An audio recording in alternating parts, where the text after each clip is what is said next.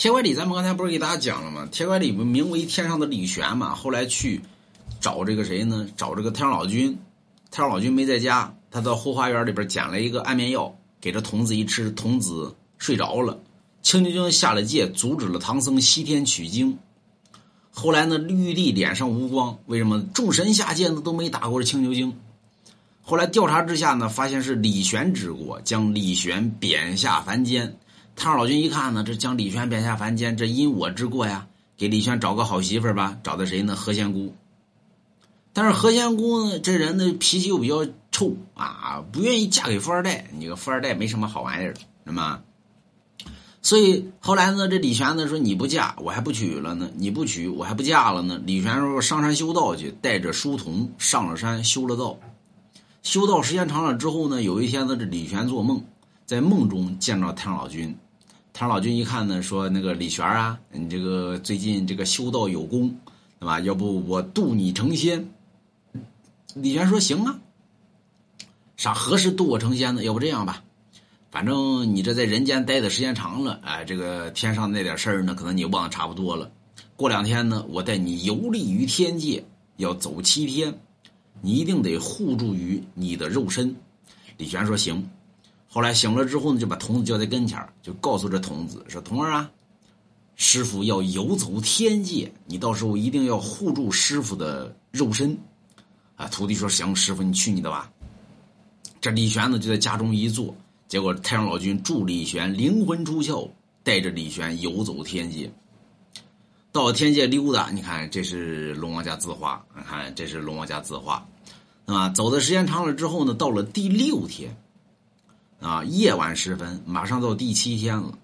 这时候童子家人来人报啊，不是那个童儿啊，干哈呢？你妈死了，对吧？童儿说你妈才死了呢，他说真的，对吧？赶紧随我下山去吧。你妈说要见你最后一面。啊，童子说：“那不行啊，我师傅让我给他护佑尸身呢。这家奴呢，往下一摸呢，说你忽悠个屁呀，忽悠啊！那么你师傅都死了，你师傅拿你当二傻子呢？这尸体都凉了。完了之后，这童子一看呢，那行吧，先顾活人吧。走的匆忙，家门没关，这就走了。这一走呢，这山里边狼了、狗了，对吧？熊了都出来。”这晚上呢没吃的，就进了这家门，发现这有个肉，哎，有个肉蛋啊，吧唧就把这李玄给吃了。吃完之后叼在外边，把肉吃的干净，就剩一堆白骨。等李玄回来之后呢，李玄一看呢，说我尸身呢哪儿去了呢？再一找，在野地里边找着了，剩了一堆白骨了。这李玄说：“这咋整啊？那么说我附身吧，不行啊，这一附身，我不成白骨精了吗？”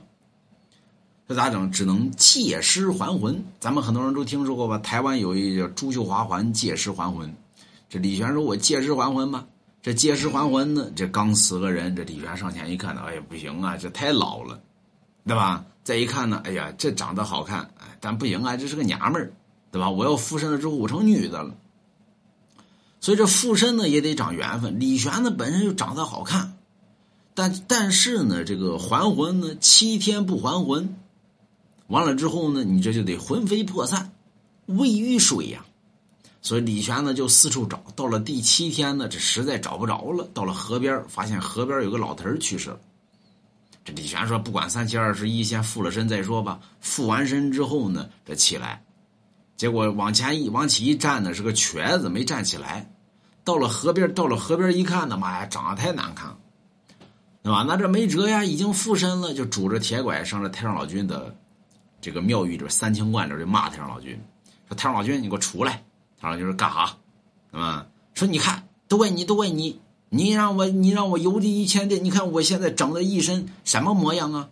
他老君说怎么了？挺好的呀。说好个毛啊！我以前长多帅呀，我现在长多难看呀。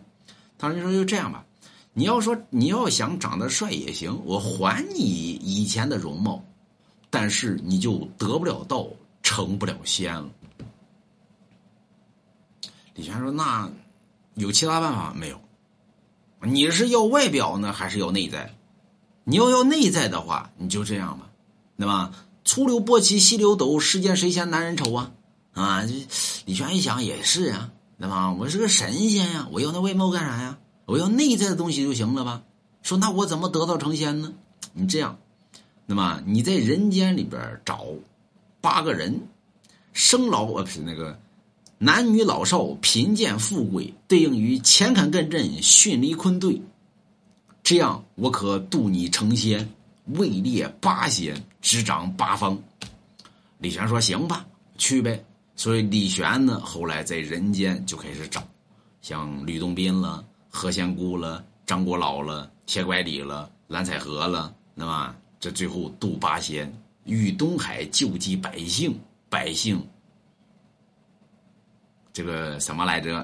最后成了八仙。